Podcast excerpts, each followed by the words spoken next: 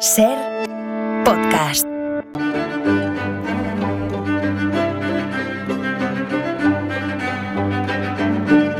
Hola Nieves, buenas tardes.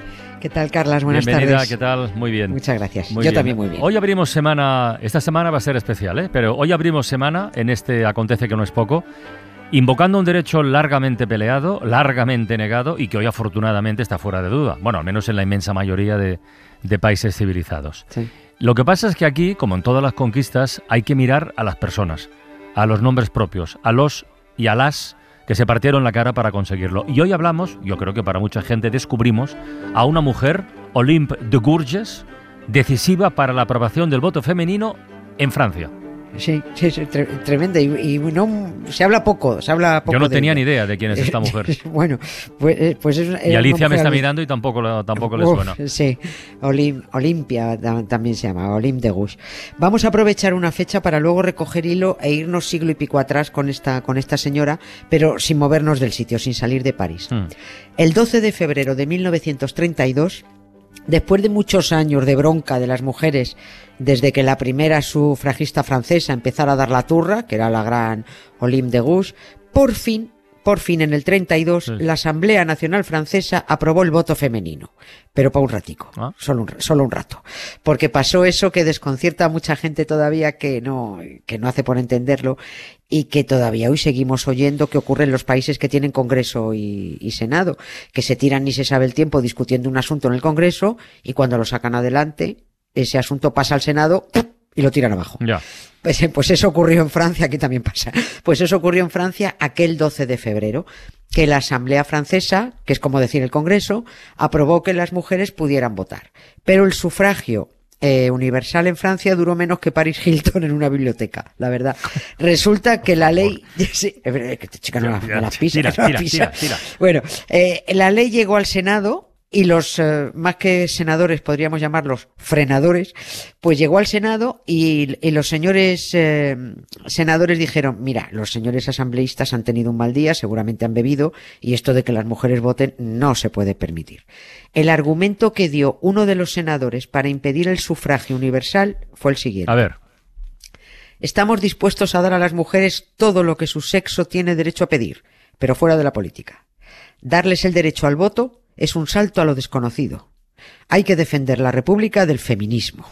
Yo como me cago en todo. Yo si lo pillo me lo como.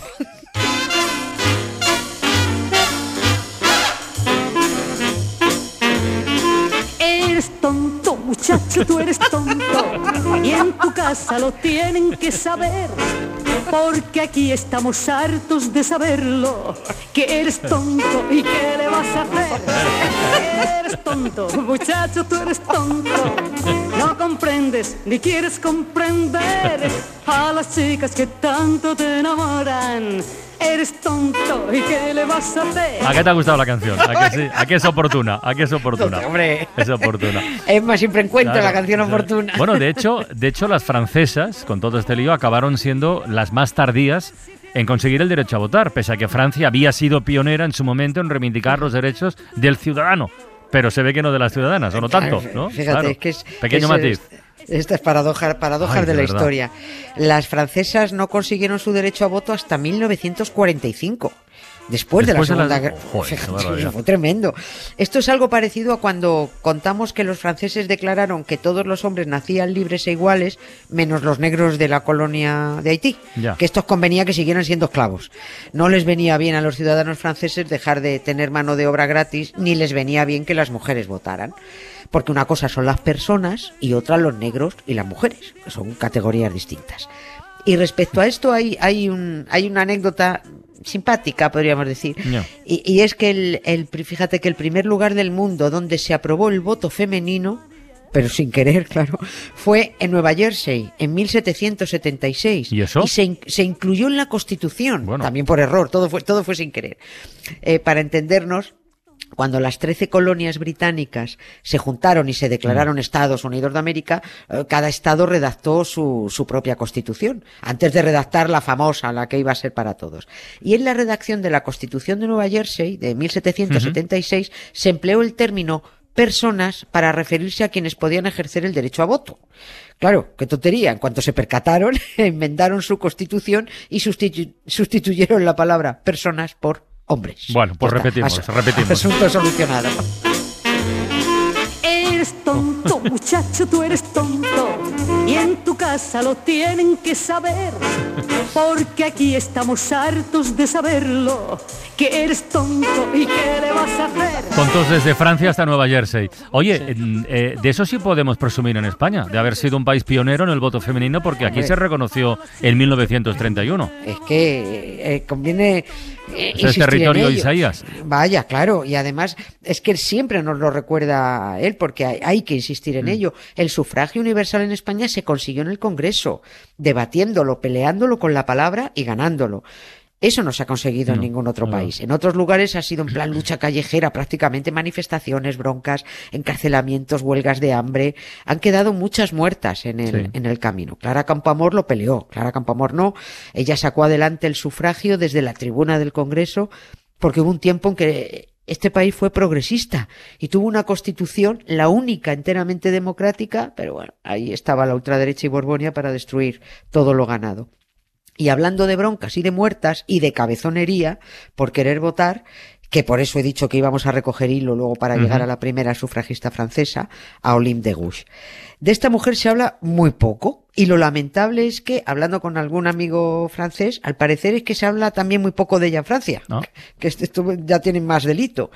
Que mira que a mí me gusta la Revolución Francesa, hombre, por lo que supuso, pero en cuanto le quitas la capa de moñería a la liberté, a la egalité y a la fraternité, o sea, la revolución se te queda en nada. Eh, eh, lo dicho, todos los hombres libres, menos los negros. Todos los ciudadanos iguales, menos las mujeres. Por eso, Aulín de en cuanto dijo eso de, oiga, aquí cuando se vota, pues claro, la guillotinaron. Oye, pues habrá que conocer un poquito más por encima quién era esta mujer, ¿no? ¿Quién era? Sí, sí. ¿Era escritora? ¿Era política? ¿Era qué era? ¿Era doctora? Era, ¿Qué pues, era? Era una mujer que surgió de la nada, eh, era escritora, pero vamos, se formó, eh, era escritora, fue autora teatral, un poco broncas, no se callaba ni debajo del agua, era una tía muy guapa también, y con ideas muy locas, como por ejemplo que la unión de un hombre y una mujer tenía que ser mediante un contrato que facilitara una separación en caso de que la relación se diera mal. Oh. Lo des- sí, no, no, es que lo desarrolló además muy bien y lo tituló Forma del contrato entre el hombre y la mujer. Y era muy, tú te lo lees y era muy parecido a la actual legislación sobre parejas de hecho. Era parecidísimo. Defendió también que debía haber un sistema que protegiera a hijos e hijas nacidos fuera del matrimonio, pues para que estos, que había muchos, pues no quedaran desasistidos ni discriminados por ser bastardos.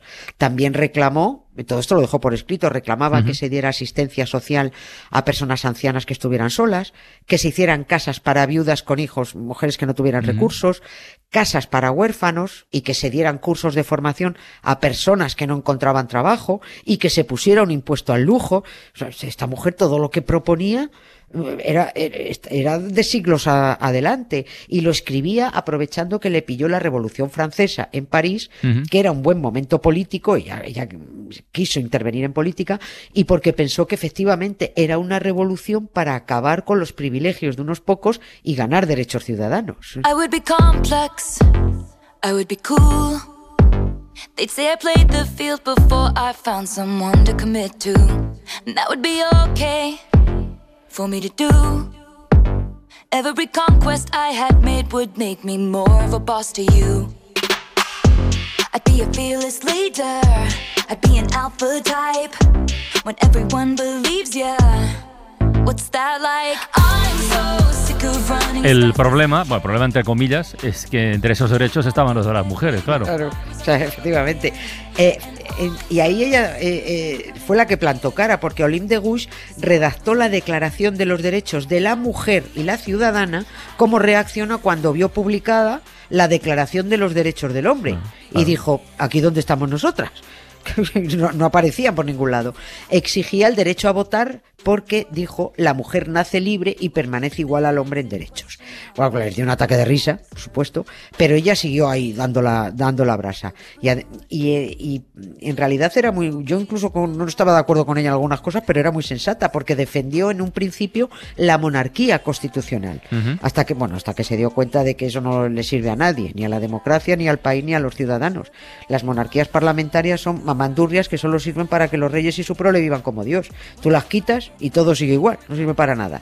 Olim de Gouges escribió a la reina María Antonieta, incluso la quiso tener en cuenta, pidiéndole que se implicara en la protección de la mujer. Va, ni caso.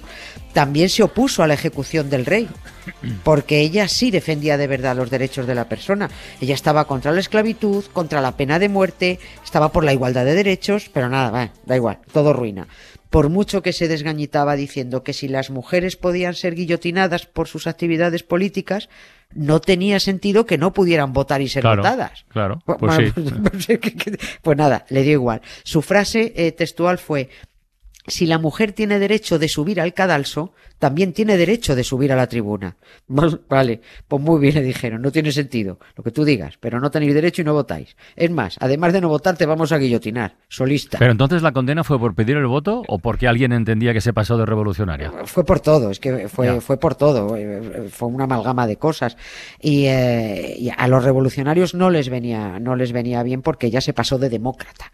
La excusa para detenerla eh, fue un panfleto que escribió, que no firmó, pero lo escribió, y bueno, pues alguien se cargó de chivatearlo y se difundió, donde planteaba que en cada departamento de Francia eh, se votara para elegir entre tres tipos de gobierno, el republicano, el federal o el monárquico. Mm. Eso, le, eso luego se lo pillaron los jacobinos, los de Robespierre, que eran unos intensos, los que instalaron la época del terror, y dijeron, eh, oye, eh, bonita, aquí no hay nada que votar. República y punto pelota.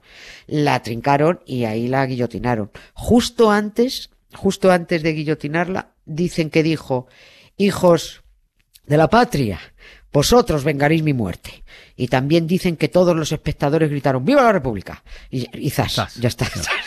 Yo más que hijos de la patria que no, que no vengaron un mojón, yo los hubiera llamado cabrones, porque Olim de Gouges cayó en el olvido durante casi dos siglos en los que en Francia siguieron sin votar las, las mujeres. Y aquí mm, termino con recordando a otro tipo que dicen que fue un gran poeta nicaragüense, Ajá. Rubén Darío, Sí. yo no lo pongo en duda, Sí, sí. también era periodista y diplomático. Ay, a ver dónde llegamos. Sí, pues eh, vamos a llegar a un sitio estupendo. Durante su estancia en Francia, a principios del mm, siglo XX, dejó escrita su opinión sobre las sufragistas, esas locas que pedían el voto. Escribió este grandísimo poeta que tenía una prosa muy fea, escribió lo siguiente. Tengo a la vista unas cuantas fotografías de esas políticas. Como lo podréis adivinar, todas son feas y la mayor parte más que jamonas. Estos marimachos merecen el escarmiento.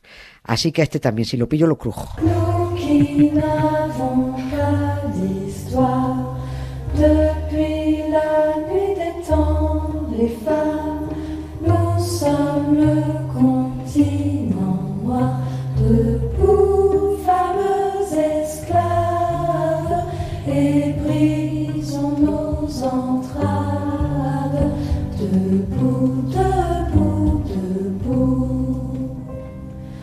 Bueno, Curgidora, sosiégate. Eh, va- mira, Luego pero- no sé, pero- pero hay perro ladrador poco mordedor. No, ¿eh? bueno, joder, pero hay motivos, ¿eh? Uf, cuando uno revisa estas cosas. Venga, mañana más nieves, un beso. Un beso, gracias. Adiós, adiós. Para no perderte ningún episodio, síguenos en la aplicación o la web de la SER, Podium Podcast o tu plataforma de audio favorita.